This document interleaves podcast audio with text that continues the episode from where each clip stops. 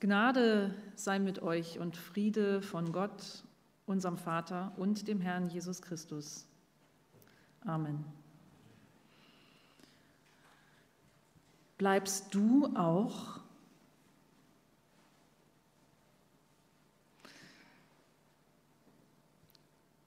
Keiner wird bleiben. Keiner der Männer um Jesus wird ihn ans Kreuz begleiten. Die Frauen werden ihn begleiten und weinen und unter dem Kreuz stehen. Maria, die Mutter von Jesus, und Maria, die Tante von Jesus, und Maria von Magdala. Aber die Jünger, die kriegen es mit der Angst zu tun, sind weg, verstecken sich fallen zurück in alte Muster und angsterfüllte Glaubenssätze. Die Beseeltheit mit dem Schwung des Glaubens, der auf Gott vertraut, egal wie übel es ausschaut, sie ist genauso weg wie die Jünger von der Bildfläche. Das Feuer aus, die Flamme verlöscht. Dabei waren sie doch so erfüllt von ihm, den wir unseren Herrn nennen, obwohl wir nur von ihm hören und lesen, obwohl wir ihn nicht leibhaftig in unserer Nähe hatten wie sie, die ersten Jünger. Feuer und Flamme waren sie, voller Überzeugung, Glauben, Liebe, Hoffnung, voll von Tatendrang. Endlich würde etwas geschehen. Endlich würde Jesus die Besatzer herausfordern und vertreiben. So handelt Gott ja, dass er befreit, frei macht von Sklaverei, von allem, was niederdrückt.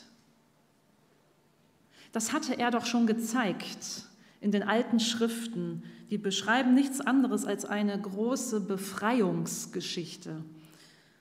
Ihre Vorfahren in der Sklaverei, der Wegzug aus Ägypten durch das Schilfmeer in die Wüste, in der Gott für sein Volk gesorgt hat und ihm Regeln gibt, damit alle friedlich miteinander leben könnten in der Freiheit und schließlich ankommen im gelobten Land,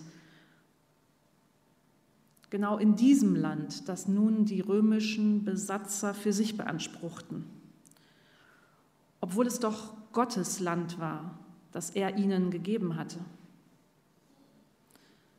Aber das würde jetzt ein Ende haben. Gott würde wieder frei machen. Gott hatte endlich den Messias geschickt und er war an ihrer Seite, nah und greifbar. Jesus. Jesus, zu dem Simon Petrus gesagt hatte, Du bist der Christus des lebendigen Gottes Sohn.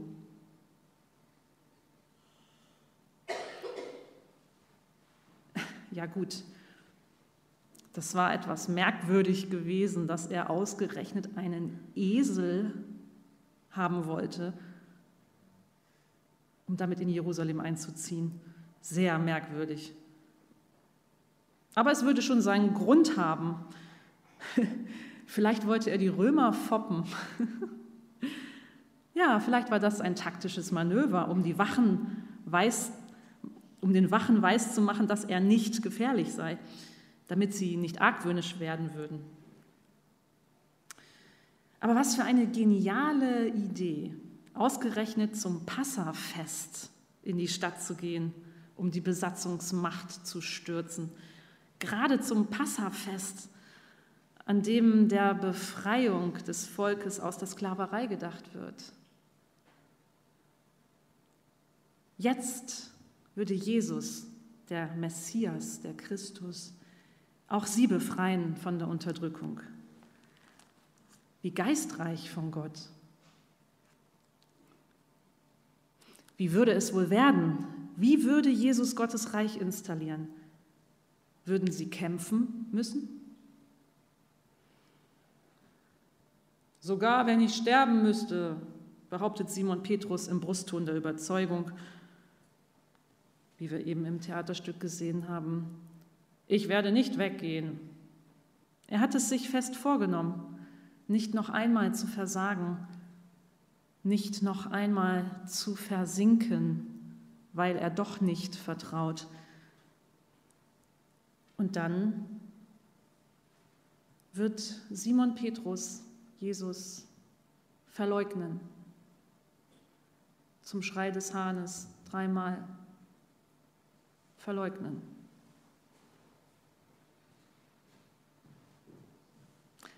Der, der Jesus verleugnen wird, ist einer von denen, mit denen Jesus das Brot teilt, mit denen Jesus den Wein teilt. Einer von denen, mit denen Jesus sein letztes Abendmahl verbringt.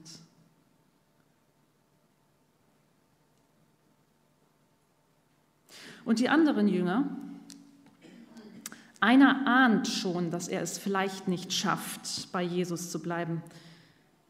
Der andere ist noch ganz überzeugt, wir müssen bleiben, wir sind doch seine Zeugen. Auch sie werden weglaufen aus Angst um ihr Leben, das sie nicht verlieren wollen. Sie vergessen, dass Jesus gesagt hatte, wer sein Leben verliert um meinetwillen, der wird es gewinnen. Vielleicht haben sie es auch nicht vergessen, aber sie haben aufgehört darauf zu vertrauen, dass es wahr ist. Diese Jünger, die Jesus im Stich lassen, sind welche von denen, mit denen Jesus das Brot teilt und den Wein trinkt.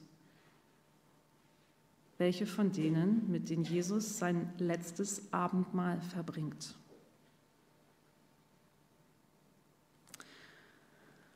Und auch er ist einer von ihnen, er, der Jesus verraten wird mit einem Kuss und der für seinen Verrat Geld bekommt.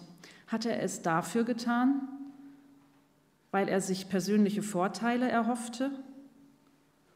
Oder ging es ihm gar nicht um das Geld, sondern darum, dass er enttäuscht war von Jesus, der irgendwie nicht zu Potte kam mit dem Aufstand gegen die Römer, für den der Iskariot, der Messerträger, auch bereit gewesen wäre, Gewalt anzuwenden. Judas ist einer von ihnen, die mit Jesus essen und trinken beim Passafest, beim Fest der Befreiung. Er ist es, der Jesus verrät, sodass er von den Häschern ergriffen werden kann. Aber Judas ist nicht der einzige Verräter. Im Grunde hätten alle, die fragten, bin ich's, die Worte umdrehen können. Und es wäre herausgekommen, ich bin's. Sie sind alle schuldig geworden an Jesus. Statt darauf zu vertrauen, dass die Ereignisse, die geschehen, die Ereignisse, die sich so lebensbedrohlich darstellen, dass man um sein Überleben fürchten muss, statt darauf zu vertrauen, dass diese schlimmen Ereignisse einen Sinn haben und zu Gottes Plan gehören, versinken sie in Angst und schaffen es nicht zu bleiben. Schaffen es nicht. Bei ihrem Vertrauen zu bleiben, schaffen es nicht.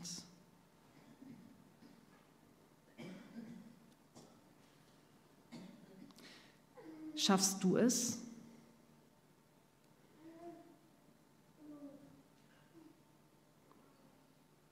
Heute in Anbetracht der schlimmen Ereignisse, die um uns her geschehen?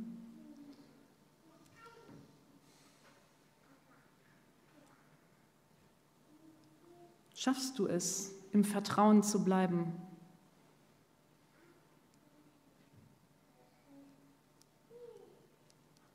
Schaffe ich es?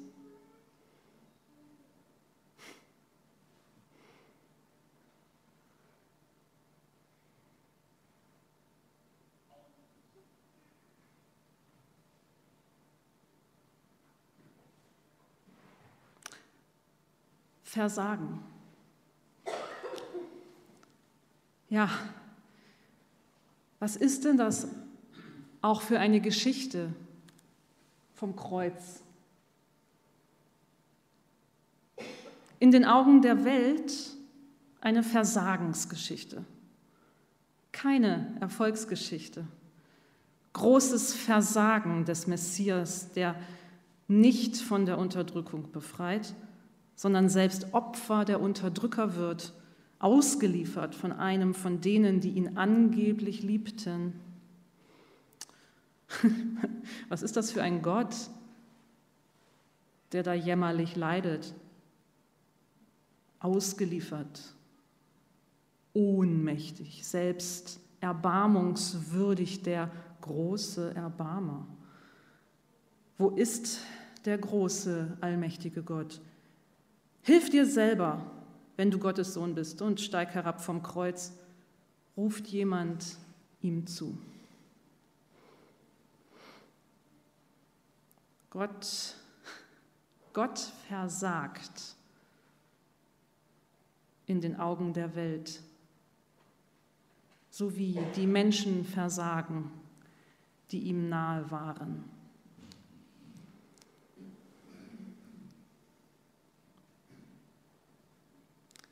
Dass Gott letztendlich nicht versagt, das konnte zu dem Zeitpunkt keiner mehr glauben.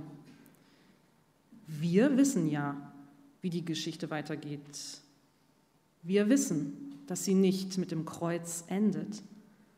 Aber für die Welt und die Jünger sah es genauso aus, als ob das das absolute Ende wäre. Die Worte Jesu, die er ihnen auf dem Weg nach Jerusalem gesagt hatte, die waren aus ihrem Gedächtnis verschwunden. Vielleicht hatte er diese Worte aber auch gar nicht gesagt. Und die Schreiber der Evangelien, mit dem Wissen darum, wie die Geschichte weitergeht, haben sie ihm in den Mund gelegt. Jedenfalls sagt Jesus in Markus 8, Vers 31. Der Menschensohn muss viel leiden und verworfen werden von den Ältesten und den hohen Priestern und den Schriftgelehrten und getötet werden und nach drei Tagen auferstehen. Der Menschensohn muss viel leiden. Da steht im Griechischen Day. Das ist ein göttliches Muss, ein unumstößliches, unumgängliches, im wahrsten Sinne notwendiges Muss. Genauso ein Muss ist wohl gemeint, wenn Judas im Stück vorhin sagt, ich bin der, der es tun musste. Jesus verraten. Ein göttliches Müssen. Ein Teil des göttlichen Plans, an den niemand mehr glaubte.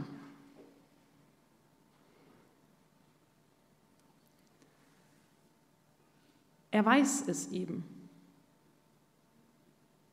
hat vorhin ein Jünger in dem Stück gesagt. Er weiß es eben.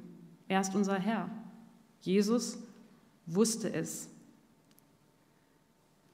Gott wusste es, dass es sein muss, dass das Leiden sein muss, dass die Verleugnung, das sich verpissen, dass der Verrat sein muss. Jesus wusste es. Gott weiß, wie wir Menschen sind. Wir können nicht anders. Conditio humana. Wir können nicht anders, als immer wieder zu fehlen, zu versinken,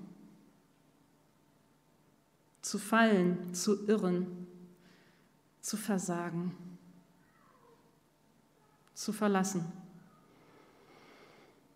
Den Weg, den er vorangeht, den schmalen, zu schmal für uns, um stetig auf ihm zu bleiben. Wir können nicht anders, wir müssen fallen, abkommen vom Weg.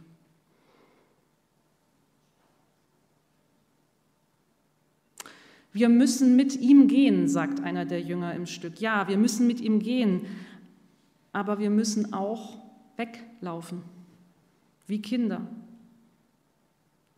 aus der Geborgenheit der Eltern weglaufen, um die Welt zu entdecken und erkennen und erkunden. Wir Menschenkinder Gottes, Söhne und Töchter dessen, der uns schuf.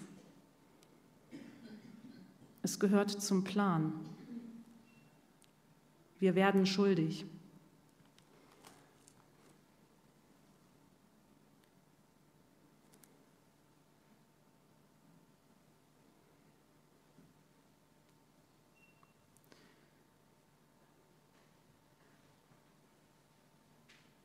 Professor Rolf Wischnatt schreibt in der derzeitigen Ausgabe der Jungen Kirche über Judas. Und ausgerechnet der, dem in der Geschichte von Jesu letzten Tagen die größte Schuld angelastet wird, Judas, der ist der Einzige, der plötzlich einsieht, dass Jesus schwerstes Unrecht geschieht. Judas bringt die 30 Silberstücke zurück zum Hohen Rat und sagt, ich habe große Schuld auf mich geladen. Ein Unschuldiger wird getötet und ich habe ihn verraten und verkauft. Matthäus 26, Verse 3 und 4. Judas ist in dieser unsicheren, lebensbedrohlichen Situation, in der alle anderen Jünger wegbleiben, der Einzige, der seine Schuld einsieht und auch noch öffentlich bekennt. Ja, Judas allein kehrt um von dem Irrtum und der Untat, in die er sich verstrickt hat. Er bereut. Von keinem anderen Jünger wird das gesagt. Von Petrus heißt es, dass er nach seiner Verleugnung heftig weinte. Das mag als Zeichen der Reue gelten, aber nur Judas formuliert seine Schuld schärfer, als es ein Richter könnte. Ich habe ihn verraten und verkauft. Die Strafe exekutiert Judas an sich selbst. Er erhängt sich und weiß nicht, dass an diesem Tag ein anderer für ihn und seine Schuld sterben wird, dass Judas von ihm erworben und errettet wird. Er kann das Leiden, den Tod Jesu nicht aufhalten. Er kann es nicht verhindern, dass Jesus für ihn stirbt, ihn erwirbt und rettet. An einem Kapitell der romanischen Wallfahrtskirche Saint-Marie-Madeleine im französischen Vézelay ist Judas zu sehen, am Strick erhängt. Gleich daneben lädt Jesus, der auferstandene Jesus, ihn sich auf die Schulter und trägt als der gute Hirte den Erhängten heim nach Hause. So ist auch Judas nicht verloren in Ewigkeit. Und wenn er in Ewigkeit vor Gott nicht verloren ist, wenn der Auferweckte ihn nicht verloren gibt, wenn das so ist, wen dürfen wir dann heute verloren geben, verraten und verkaufen? Nicht einmal uns selbst.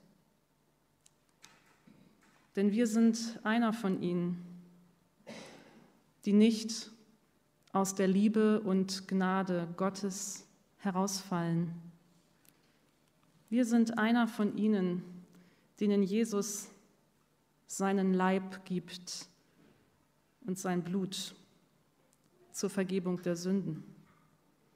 Wir sind nicht verloren. Gott sei Dank. Gott sei Dank. Jesus Christus sei Dank. in Ewigkeit.